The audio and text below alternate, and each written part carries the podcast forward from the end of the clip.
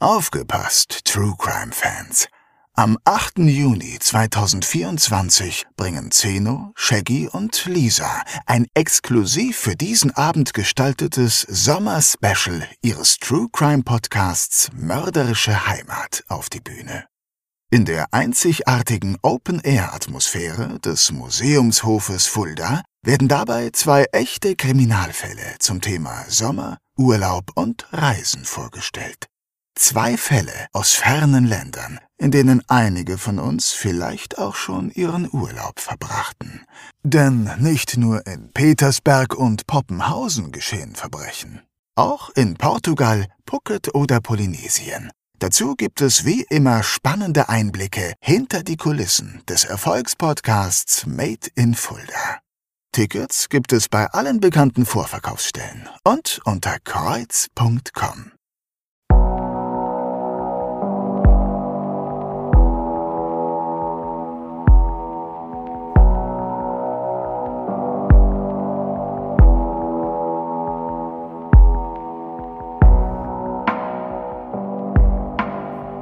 Mörderische Heimat.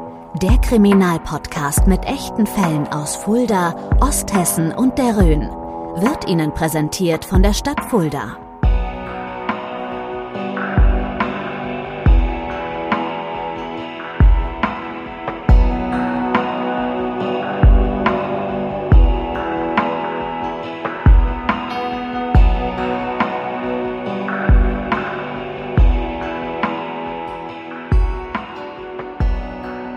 Herzlich willkommen zur Spezialausgabe des Kriminalpodcasts Mörderische Heimat.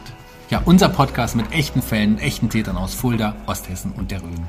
Mein Name ist immer noch Shaggy Schwarz und an meiner Seite sitzt ja wie immer der Kriminalautor und ich darf ja mittlerweile auch sagen, Podcaster Zeno Diegelmann. Hallo lieber Zeno. Hallo Shaggy und hallo liebe Hörerinnen und Hörer. Ja, wir melden uns mal kurz aus dem Exil sozusagen. Äh, die erste Staffel ist ja vorbei.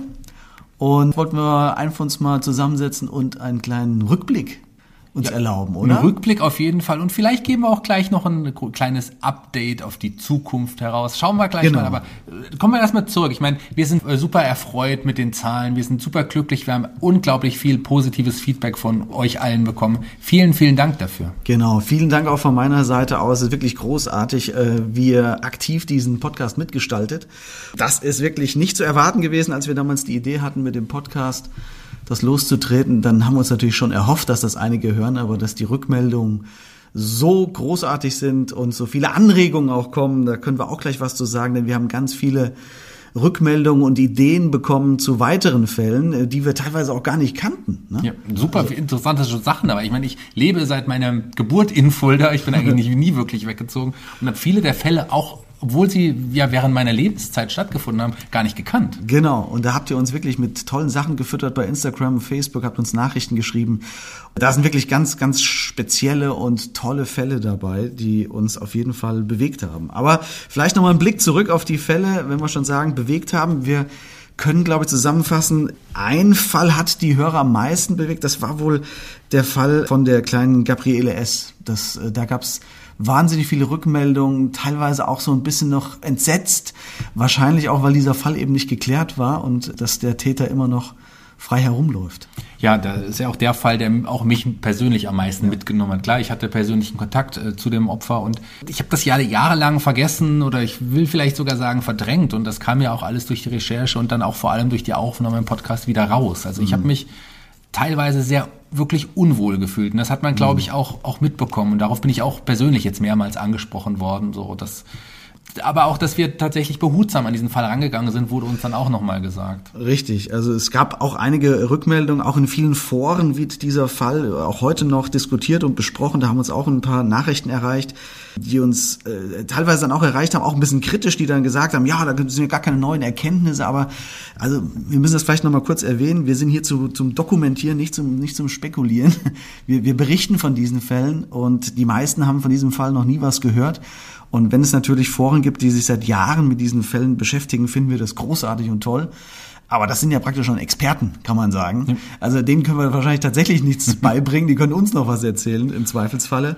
Also von daher muss man sagen, dieser Fall hat auf jeden Fall am meisten kontroverse Diskussionen hervorgerufen. Ja, zu Recht. Uns war es auf jeden Fall wichtig, diesen Fall nochmal an die Öffentlichkeit zu bringen und nochmal darauf hinzuweisen, dass hier noch nicht recht gesprochen wurde und vielleicht ja noch passieren könnte. Und jedenfalls war es uns wichtig, diesen Fall nochmal zu präsentieren. Aber die anderen Fälle auch, auch zu Fall 3 zum Beispiel, habe ich sehr, sehr viel Rückmeldungen bekommen. Das war der Kopf auf dem das Nachttisch. Das war der Kopf ne? auf dem ja. Nachttisch. So. Ja. Das war ja unser skurrilster Fall auf jeden Fall, will ich mal sagen. Obwohl es eine tragische Geschichte auch ist, auch ein bisschen zum Schmunzeln gebracht teilweise. Was wir eigentlich unbedingt wollten, aber wir mussten ja auch, als wir ja. recherchiert haben und als wir uns diese Bilder ja im Kopf, wollte ich jetzt schon sagen, nochmal vorgestellt haben.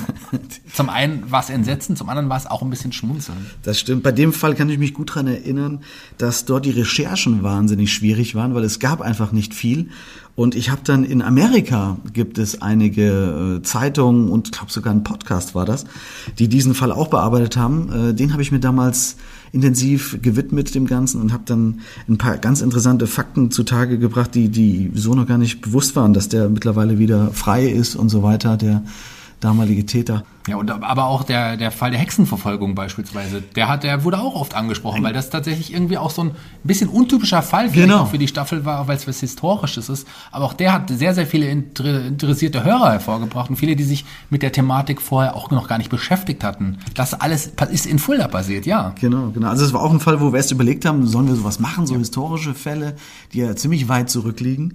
Aber in der Tat waren da auch wahnsinnig viele Rückmeldungen, die dann von berichtet haben, dass sie sich dann diese ganzen Orte mal angeschaut haben, wo die Gedenksteine stehen und so weiter. Also auch hier nochmal großen Dank an unsere Expertin, die da wirklich äh, ganz hervorragende Arbeit geleistet hat und auch zum Gedenken dieser Opfer der Hexenprozesse dazu beigetragen hat, dass das eben nicht in äh, Vergessenheit gerät und jetzt vielleicht auch nochmal eine jüngere Generation anspricht, die diesen Podcast gehört haben, die sich das Ganze dann nochmal vor Ort auch ein bisschen anschauen. Ne? Bei allen Experten müssen wir uns Ja, auf jeden Fall auf jeden bedanken Fall. für die für die tolle Mitarbeit, für die Infos, die wir bekommen haben. Das war uns eine sehr sehr große Hilfe und hat auch unseren Podcast wirklich sehr sehr bereichert. Ja. Was war denn so dein Highlight? Gibt es da irgendwie was, wo du sagst, Also ein, ich habe ja viele Highlights, die ich mitnehme und auch viele positives Feedback, die mich dann noch mal ja, mir, mir noch mal gezeigt haben, oh, das war scheinbar doch interessanter auch als ich dachte oder das war Mhm. vielleicht auch auch total spannend. Was was ich vielleicht so noch gern sagen möchte, ich, ist, dass ich zum letzten Fall zu der Doppelfolge ähm, Ja. ja die, die Tod an der Grenze und dann Genau. der Taxifahrer der Mord? Da habe ich beispielsweise noch einen Anruf bekommen ähm, von der Person, die sich nicht genannt hat, äh, kurz vor der Ausstrahlung und gemeint hat, seid ihr sicher, dass ihr das rausbringen wollt?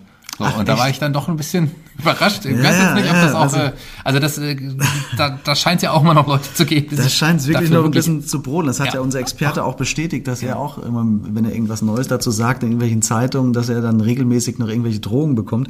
Wir haben jetzt nicht klassische Drohungen bekommen, aber auch ein paar Mails bekommen, die durchaus das Ganze ein bisschen kritischer beleuchtet haben und eher dazu geraten haben, da ein bisschen vorsichtiger zu sein. Ja, auch zu unserem ersten Fall, die, die Teegut-Entführung, Gutballett-Entführung Ja, in dem Fall, ja. war ja unser erster großer Fall und auch bis heute auch der Fall mit den meisten Hörern logischerweise, mit, weil die erste Folge wird immer als erstes nochmal gehört und so Mhm. weiter. Und das ist auch, da haben mich Leute angesprochen, die jetzt gar nicht aus Fulda kommen. Also wir haben tatsächlich, klar, größtenteils sicherlich Hörer hier aus der Gegend, aber wir haben auch etliche Hörer, die zum Beispiel mich oder dich aus anderen Podcasts oder anderen Projekten Ja. kennen und einfach aus Interesse mal reingehört haben. Die haben auch die Staffel durchgehört und haben ja gerade gesagt, ähm, das kannten sie halt gar nicht, aber das war auch super interessant. So viel Feedback, unglaublich. Was auch für uns manchmal ganz angenehm ist, äh, zwischen dieser ganzen Ernsthaftigkeit auch manchmal ein bisschen durchatmen zu können. Das ist wahrscheinlich so ein bisschen Psychohygiene, dass man Ja. da manchmal auch so ein bisschen dann bei manchen Szenen, die auch wirklich skurril sind, dann ein bisschen, ein bisschen lachen muss, wenn man sieht, wie in diesem Fall speziell die Täter vielleicht nicht ganz so professionell gehandelt haben. Aber du hast recht, ich habe jetzt zum Beispiel äh, zwei Mails aus Bremen und aus dem Ruhrgebiet bekommen, die diesen Podcast hören. Also es, es, es trägt langsam immer mehr Früchte, was wunderbar ist. Wir haben auch tatsächlich, ähm, wir können es ja einsehen, wir haben Hörer auf der ganzen Welt. Ich weiß nicht, ob das Exilfolderer sind. Wir haben, wir haben Hörer ja. in Amerika, die jede Folge sich angehört haben. Wir haben Hörer, selbst in Brasilien haben wir Hörer. Wir haben Hörer in Russland. Also ich keine Ahnung, ob das alles Exilfolderer sind oder, oder wie das kam, dass wir, dass sie auch da reingeschaut haben. Also auch verrückt. Ja, Wahnsinn. Ja, wer weiß. Vielleicht wird das mit einem Kasten Hochstift jeweils äh, dann verschickt irgendwie in alle Himmelsrichtungen Vielleicht dieser kann Erde. das sein. Also mein Highlight ist, ich hatte es schon vorhin angekündigt, mein Highlight ist tatsächlich eine Geschichte. Ein Hörer hat uns angeschrieben und hat uns Informationen zu einem Fall gegeben, ähm, die wir aufgreifen sollten. Und das ist, hat mich so fasziniert, das Ganze, weil das ein irre Fall ist, der, der wirklich großartig ist und von einer tollen Tragweite ist, also von einer interessanten Tragweite ist. Und da können wir jetzt vielleicht schon einen Ausblick geben und, und, und wagen, denn äh, das ist ein Fall, den ich gerne in ja, in einer unserer Folgen sehen würde. Und vielleicht können wir da einen kleinen Ausblick geben. Ja, aber leider ist die erste Staffel ja schon durchgelaufen. Und die Stadt Fulda hat ja auch schon die erste Staffel präsentiert und die hat uns jetzt auch die Zusage zu einer zweiten Staffel gegeben. Die zweite Staffel steht in den Startlöchern. Aber äh, so lange soll es ja auch gar nicht mehr dauern. Nein, es soll relativ äh, zeitnah losgehen, denn wir planen damit, dass wir am 28. ist das? Genau, am 28. Januar die erste Folge der zweiten Staffel lostreten sozusagen. Mit einem Fall, der den meisten wahrscheinlich bekannt sein wird. Der ist relativ groß gewesen. Vielleicht sogar der bekannteste Fall Vielleicht sogar der bisher. bekannteste. Da, Ja, wir bleiben in. Osthessen. Wir können ja, wollen wir, da, da kommt den ersten Fall können wir Wollen wir, wollen wir schon, wollen wir schon, er hat sogar, hat sogar international äh, Wellen geschlagen. Er wurde sogar verfilmt. Hm. Der ist in Amerika bekannt, er ist auf der ganzen Welt bekannt, denn es geht um den äh, Kannibalen von Rothenburg. Der Kannibale von Rothenburg in der ersten Folge der zweiten Staffel von Mörderischer Heimat. Insgesamt wird sich so ein bisschen auch noch was ändern. Wir haben neue Präsentatoren, da wollen wir jetzt noch nicht so viel verraten. Wir Genau. haben neue Sponsoren auch mit im Boot, für, wo wir uns sehr, sehr freuen. Ja, also wir sind bereit. Seid ihr bereit zu Hause? Genau. Schickt uns also auch fleißig weiterhin äh, Nachrichten, folgt uns weiterhin auf den Social Media Kanälen bei Instagram oder auch Facebook, denn es geht weiter. Eine zweite Staffel Mörderische Heimat steht vor der Tür. Und wir haben den Schlüssel schon im Schloss stecken und aufgeschlossen. Ihr könnt bald durchgehen. Ja, unsere Heimat ist schauriger, als man denkt. Schauriger denn je. Schauriger denn je. Gerade auch mit unserem Podcast Mörderische Heimat. Schreibt uns gerne. Wir freuen uns über jedes Feedback. Ihr habt es gemerkt, wir haben uns wirklich sehr, sehr gefreut. An meiner Seite auch beim nächsten Mal in der zweiten Staffel wieder. Zeno Diegelmann. Und mein Name ist Shaggy Schwarz. Bis